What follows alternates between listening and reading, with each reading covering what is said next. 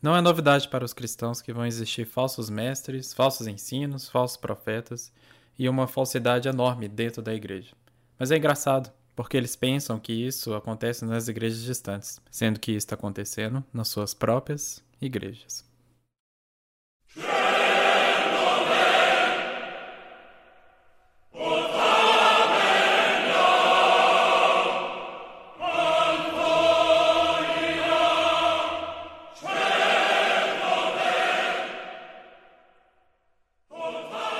Eu sou o Felipe Chakra, do podcast do Livro Certo, e hoje eu vou conversar um pouco com vocês sobre a Igreja Moderna.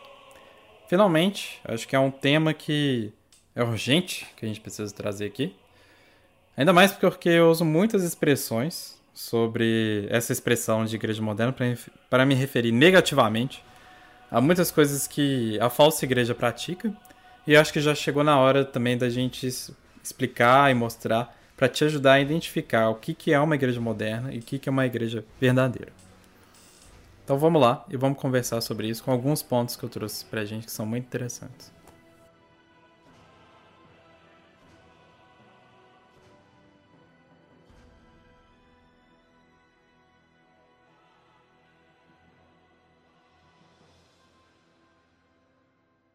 O primeiro ponto, ponto que eu quero trazer aqui, ele está muito relacionado com todos os outros. Talvez ele seja um ponto núcleo, que todos os outros giram em, tor em torno dele, mostrando que ele é o coração da igreja moderna. E o coração da igreja moderna é negar a autossuficiência da escritura.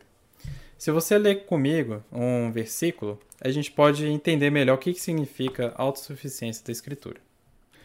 Segundo Timóteo, capítulo 3, versículo 15 até o 17. E diz assim: E que, desde a infância, sabes as sagradas letras, que podem tornar-te sábio, para a salvação pela fé em Cristo Jesus.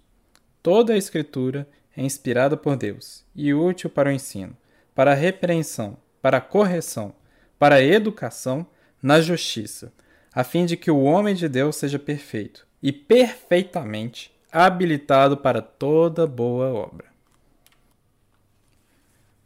Nesse versículo aqui, a gente pode ver que a própria Bíblia está falando que todos os seus textos são inspirados por Deus.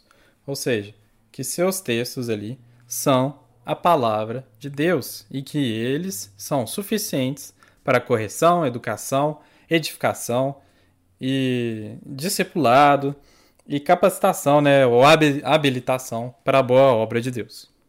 A questão é que as igrejas modernas elas rasgam boa parte de, é, desse versículo aqui, porque como que elas tratam a Bíblia, basicamente?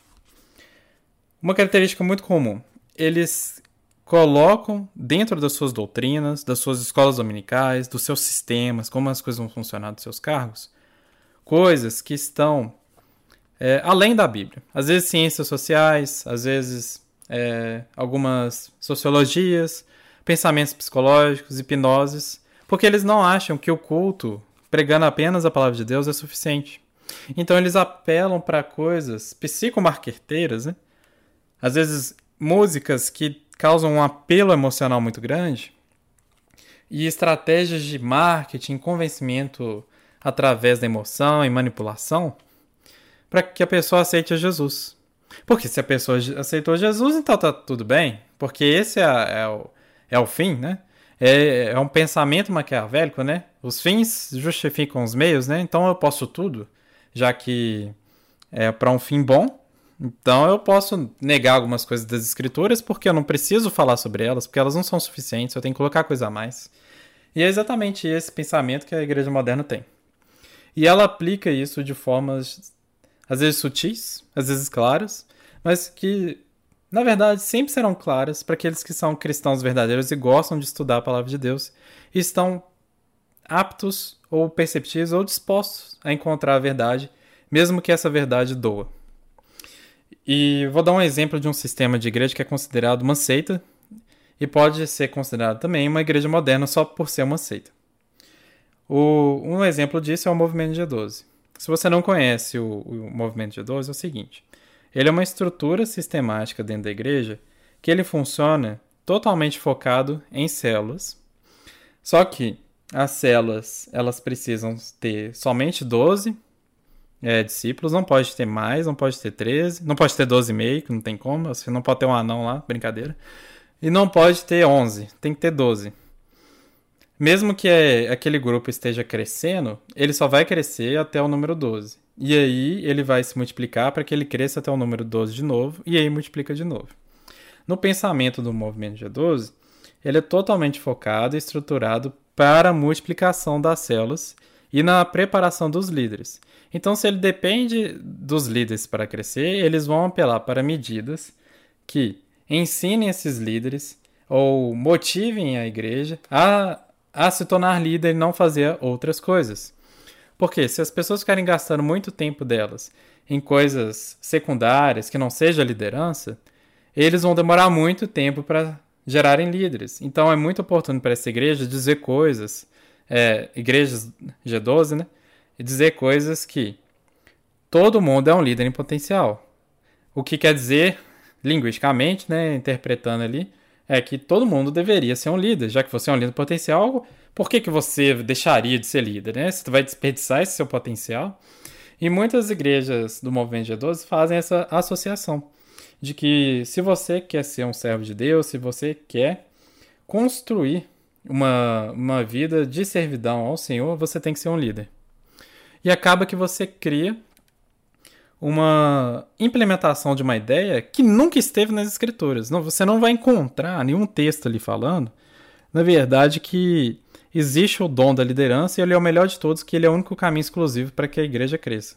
Na verdade, não. O que a gente pode encontrar é que, na verdade, o que mais fez a igreja crescer nos tempos antigos, nos seus primórdios e até hoje, foram as pregações expositivas da palavra de Deus ao público. Coisa que Jesus fez, coisa que Paulo fez, coisa que Pedro fez, e rendeu ali uma, um grande número de conversões.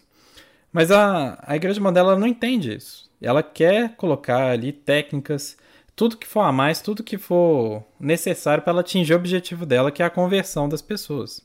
Só que o que, que, que acontece quando a, é, uma igreja ela nega algumas partes da escritura? Ela acaba deixando de ensinar coisas que são importantíssimas para definir um cristão, um cristão. Um dos ensinos mais básicos na evangelização de um cristão é você dizer que existe um pecado muito grande e que Deus vai te punir por causa desse pecado. Não existe outra opção. Você cometeu o pecado e Deus vai te punir. Existe essa questão da punição, a ira de Deus com o pecado e o pecador. E aí, por causa disso, ele enviou Jesus para que Jesus seja punido no seu lugar. E ele agradou moer Jesus, porque não só pela justiça, mas também pela questão de salvar né, as, as criaturas, né, as pessoas. E Jesus deu a sua vida de bom grado por nós. E o que acontece nesse ensino na igreja moderna? A igreja moderna fala que você é pecador, mas não tem problema. Não tem problema você ser pecador, porque Jesus te ama. E Deus te ama. Tá vendo como é que é diferente? Você tira o peso do pecado. Você não não mostra o, a consequência enorme de ter um pecado. E você, se você tira essa consequência, como é que você pode exaltar o sacrifício de Cristo dessa forma?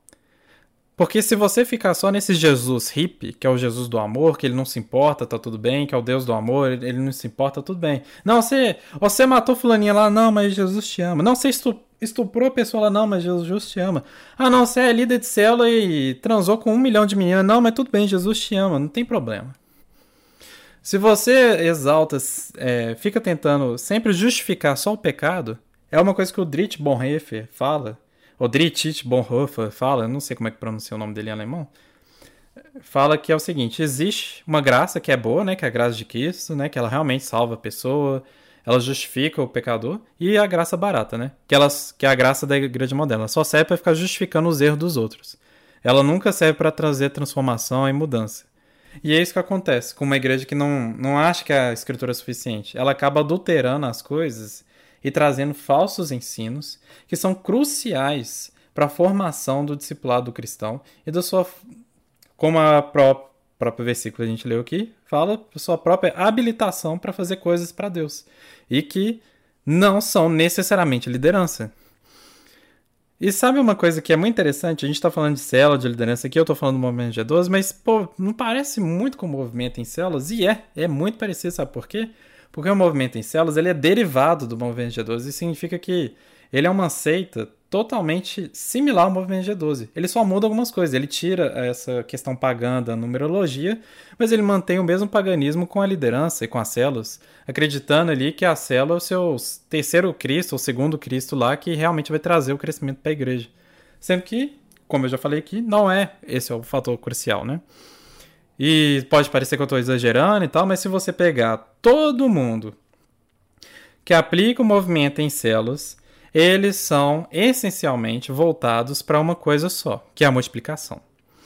Apesar do movimento em células ele ter nascido com a ideia de discipular melhor os membros, de cuidar melhor dos membros, se você pegar uma pregação do Joel Kominski, por exemplo, que é um dos papas da igreja em células no Ocidente, que mais plantou igrejas em células no Ocidente, ele falou que, eu, acho que isso em 2017, 2018, uma pregação aqui no Brasil, que no começo da implementação, dos primeiros anos da implementação dele, desse sistema em células, ele não estava preocupado com o discipulado, não. Ele estava preocupado só com multiplicar. E aí eu fico pensando assim, pô, engraçado, né? O cara que veio, chegou para a igreja dele falando que tinha que implementar esse negócio para discipular as pessoas e tal, e não, não discipulou. Devo confessar. Eu devo te confessar. Tranquilo, quer outro? Há tempo? Sim, ok, por favor. por favor. Pero eu devo confessar Eu preciso confessar que antes multipliquei grupos solamente para multiplicar grupos. que antes eu multiplicava os grupos somente para multiplicar. os Devemos multiplicar. Queremos Já multiplicar. em nove meses. E ali nove meses. Pero muitos desses grupos chegaram a ser fantasmas. Eu multipliquei várias vezes, mas a maioria desses grupos eram grupos fantasmas. Grupos fantasmas. Grupos fantasmas. Ou seja, multiplicar por, por multiplicar. multiplicar por multiplicar. Isso não é a ideia. Não é essa A a ideia é ideia. fazer discípulos. A ideia é fazer discípulos. Quando há discípulos, Quando há discípulos, podem multiplicar. nós podemos multiplicar. Quando há discípulos bem Quando há formados, discípulos bem formados, Ele estava preocupado com o quê, então? Ele só falou, mas fez outra coisa? Que esquisito, né? Não, mas ele admitiu, não é quer dizer que ele vai continuar fazendo isso. Não, mentira. Apesar do que isso aí mostra que é, ele admitiu o erro dele, não quer dizer que ele não tem nenhuma relação com o movimento G12, sendo que o próprio, o próprio Joel Kominski ele tem livros e textos em seu blog de autoria falando de como aplicar os princípios, princípios de uma seita do movimento G12 na sua igreja, que é a igreja em células. Né? Então, quando a gente fala assim que o movimento G12 ele é deri- o, o movimento em células, desculpa, ele é derivado do movimento G12, as pessoas não acreditam, sendo que tem é, detalhes assim que são irrefutáveis, incontestáveis, de que existe essa ligação de uma seita acontecendo porque ela deriva de uma outra. Justamente, elas são seitas justamente por causa desse princípio que eu estou falando aqui, que é o núcleo do problema da igreja moderna, que eles negam a autossuficiência da escritura. Então, se você é, já tira o mérito do centro do, da toda virtude, de tudo aquilo que é, mudou a humanidade, trouxe conhecimentos enormes, assim, transformou a humanidade até para quem não é cristão. E você nega a suficiência disso, e ainda um- uma pessoa que se diz cristão, não é à toa que vai sair todo tipo de besteira que a gente vê por aí, né? E sabe o que eu acho mais, assim, ridículo disso? Uma das coisas que acontece, assim, muito comum. As igrejas modernas, elas gostam muito, sabe o quê? É de apelo. É fazer apelo lá na frente a ponto de forçar a pessoa emocionalmente ou manipular a pessoa socialmente porque ele fez um apelo e muitas pessoas foram. Aí o cara se sente meio assim, pô, velho, eu, eu vou ser o único na igreja que não vou na frente, eu tenho que ir, então.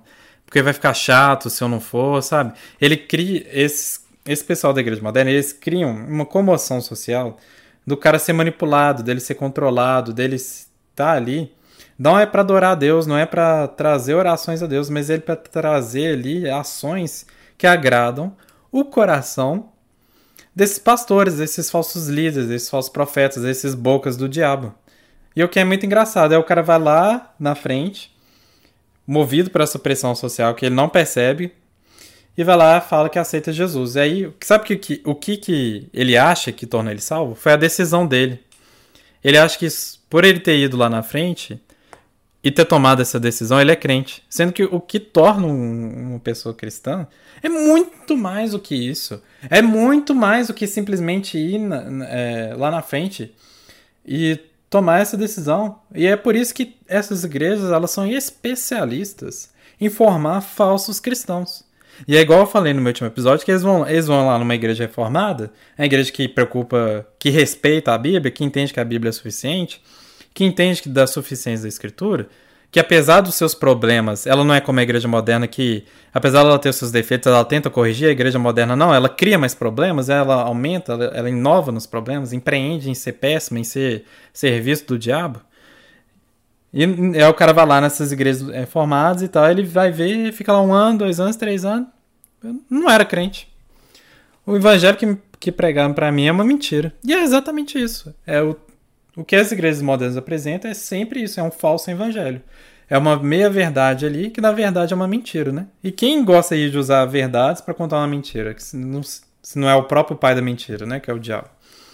E é por isso que tem tanta gente machucada, tanta gente saindo da igreja, gente desviada, desigrejada, porque não acredita mais. Não acredita mais na igreja por causa dessas bosta aí que ficam aí é, falando que vai cuidar de você, que vai vai te discipular e tal, e a única coisa que a pessoa faz é ah, vem pro meu grupo de célula, vem fazer isso, vem fazer não sei o que, o que é completamente ridículo.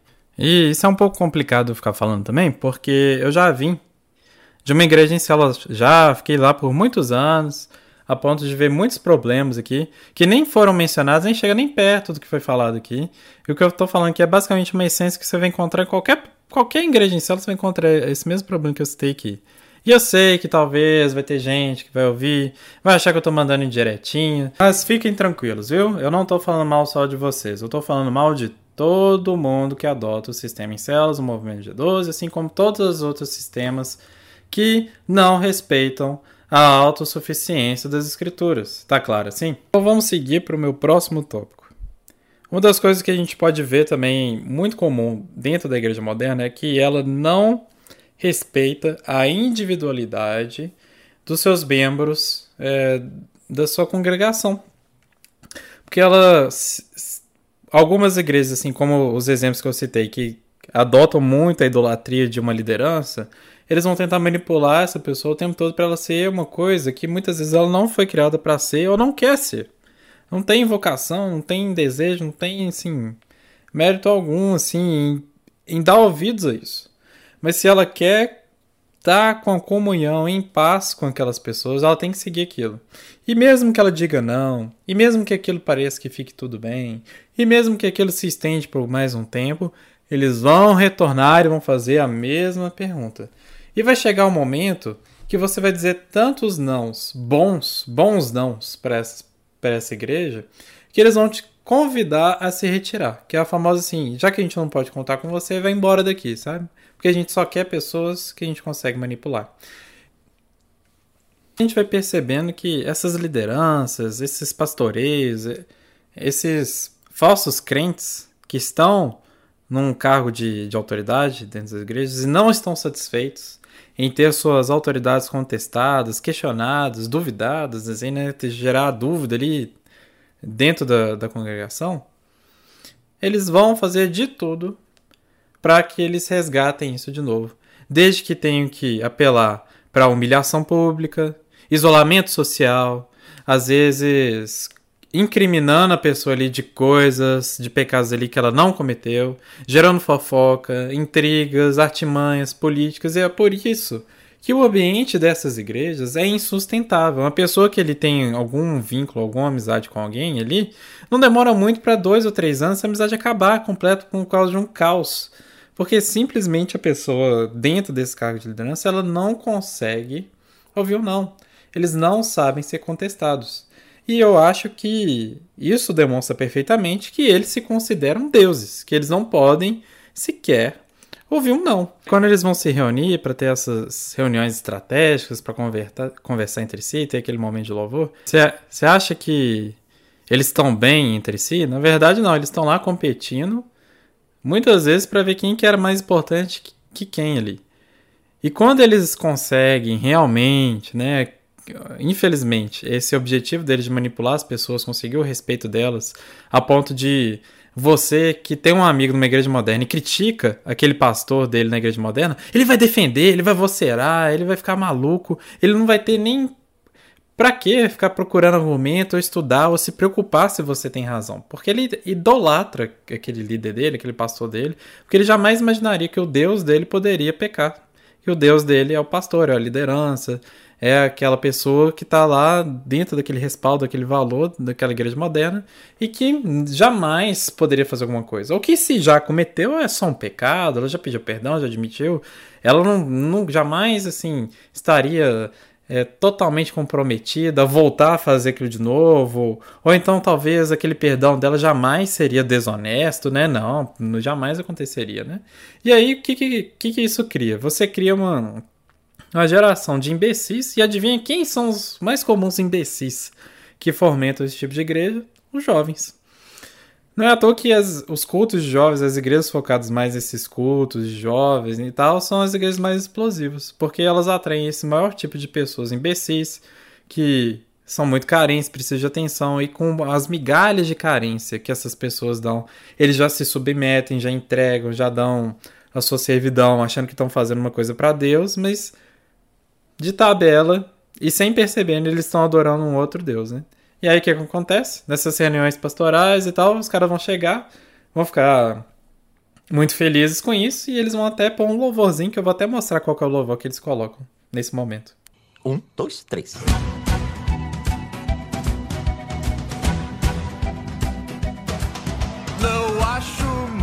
apropriado eu ser assim santificado. Não tenho cara de um querubim. Túlio, mas do que, é que você está falando? Mas se aos meus pés estão, eu não vejo por que não deixar a farsa ir até o fim. Até o fim só pra você e para mim. Oh meu Deus! É duro ser um Deus, ter a força de um Zeus. Eu vejo que é tão fácil enganar. Ser por todos adorado, muito mais que um rei. Vou ficar acostumado, farei minha própria lei.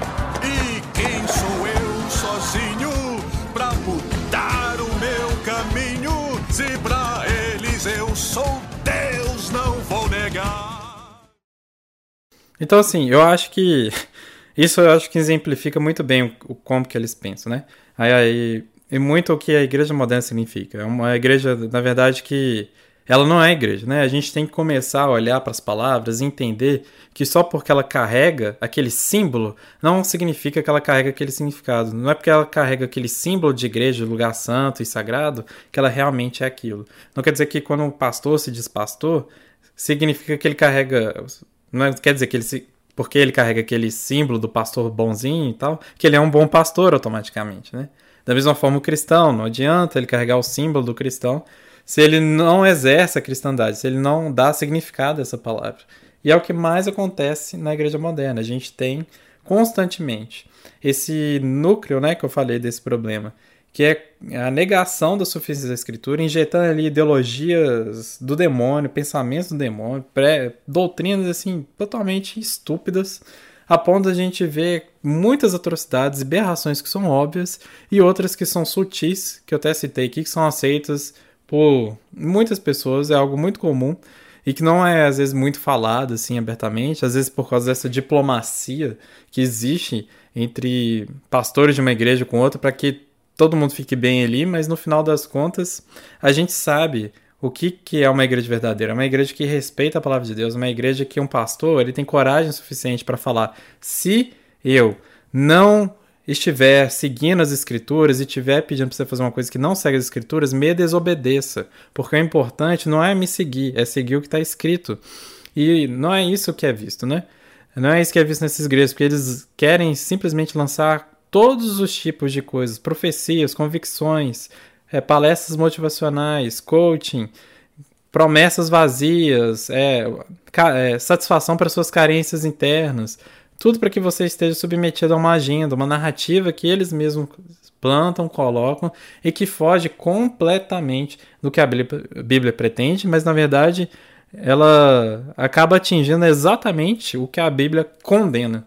E eu acho que a gente tem que se dedicar completamente, não só à leitura da Bíblia, é o principal para a gente conseguir se destacar nisso, mas existem muitas leituras, muitos pastores aí que estão nos alertando sobre essas igrejas e a gente não pode deixar de, de ter comunhão. Eu sei que às vezes tem alguma pessoa que está me ouvindo que é desigrejado por causa disso, e eu vou te falar uma coisa, uma experiência pessoal que eu tive. Eu falei no passado que eu fiquei muito tempo numa igreja em célula e eu saí. E eu fiquei dois anos sem igreja. E nesses dois anos que eu fiquei sem igreja, sabe o que eu fiz? Eu busquei a Deus. Eu fiquei o tempo todo lendo a Bíblia. Eu fiquei o tempo, tempo todo lendo e buscando o Senhor. E eu não queria é, perder mais o meu tempo me envolvendo com coisas que eu não acreditava. E eu fiquei ensandecido, indo atrás do Senhor, sabe? Porque eu sabia que eu precisava dele. Eu dependia mais dele porque eu estava praticamente caminhando sozinho. E foi aí que Deus foi me tratando, me mostrando muitas coisas que eu precisava mudar em mim mesmo. E acabei encontrando, por causa desse momento de isolamento, uma igreja muito boa. E que me mostra que, como é gostoso e prazeroso viver numa igreja de verdade. Que apesar dos seus defeitos, apesar dos seus problemas, é uma igreja que, pô, ela tem seus problemas, mas você não tem desesperança que eles nunca vão se solucionar. Na verdade, o problema da igreja é uma oportunidade para que a, a, os membros ali eles possam trabalhar juntos, é, se desenvolver melhor, se aprimorar, se tornar melhores. E é isso que acontece numa igreja verdadeira. É muito gostoso estar submetido a um pastoreio que você acredita. Que você pode confiar que você não precisa ficar filtrando tudo que, que ele fala ou ficar é, tomando cuidado com as coisas que ele fala, porque ele não está tentando te enganar, está tentando te induzir, está tentando te manipular, que respeita a sua individualidade, que acredita em você, que coloca você para frente, não como psicólogo, não como um, um coach, mas coloca você para frente no sentido de alinhar você à palavra de Deus, colocar você ali junto com Cristo, para que você realmente esteja caminhando, sabe? E é isso que é gostoso, assim, sabe, de viver em igreja, é servir, é poder usufruir do verdadeiro evangelho do verdadeiro corpo de Cristo, né? E essas igrejas que se dizem igrejas, elas não são igrejas de verdade, elas estão longe de ser. É só os pequenos cristãos remanescentes que ficam nessas igrejas que são igrejas de verdade. O resto, você pode jogar fora no lixo, vai tudo pro inferno se não mudar, se não se arrepender. E é basicamente isso. É o que eu quero trazer aqui de uma forma muito resumida, assim, sabe? Eu sei que tem muita, muita coisa para falar, assim, principalmente do movimento de idoso, movimento em célula. Não foi nenhuma tentativa de é, refutar essas coisas. Para mim, essas coisas são muito claras que são seitas. Eu posso até fazer um, um episódio específico sobre cada um, falando por que, que cada um é uma seita. Mas que fica uma ideia aqui muito clara, né? De que a gente tá na hora de a gente começar a soar a trombeta para caçar essas bruxas da, da igreja moderna. Quando eu falo de caçar as bruxas da, da igreja moderna, no sentido de você pregar o evangelho de verdade, de você denunciar mesmo publicamente as coisas que estão erradas, de você buscar uma igreja referencial para ajudar as pessoas, para indicar as pessoas para elas buscarem também, de você colocar, disponibilizar conteúdos bons que ajudem a, a, abrir os olhos das pessoas e também entender que, né, quem convence mesmo é Jesus, Espírito Santo, e o seu papel ali é, é trazer, é mostrar o caminho, né, que tem que ser seguido. E no caso, se você está precisando de uma boa igreja, não deixe, né, de procurar, não deixe de buscar, com certeza tem boas igrejas por aí apesar desse período da pandemia ser um pouco difícil de frequentar, não deixe de buscar, não deixe de tentar viver isso, porque você está perdendo a oportunidade de viver uma coisa muito boa. E que a igreja moderna às vezes tentou destruir na sua vida que isso não existe, que isso não é inalcançável, né? Muitas vezes nessa desculpinha que toda igreja tem problema, e a igreja moderna fica nessa, tipo assim, para que todo mundo, toda igreja, esse toda igreja tem problema, na verdade é significa toda igreja é medíocre. Então, por que você vai procurar uma igreja medíocre se você já, tá, já tá em uma, né? É basicamente isso que eles querem falar. Mas isso não é verdade. Existem esperanças aí, né? Para que a gente consiga realmente viver debaixo do que Cristo deseja para nós. Então, eu agradeço vocês por ter me ouvido até aqui. E até o próximo episódio, pessoal. Tchau, tchau.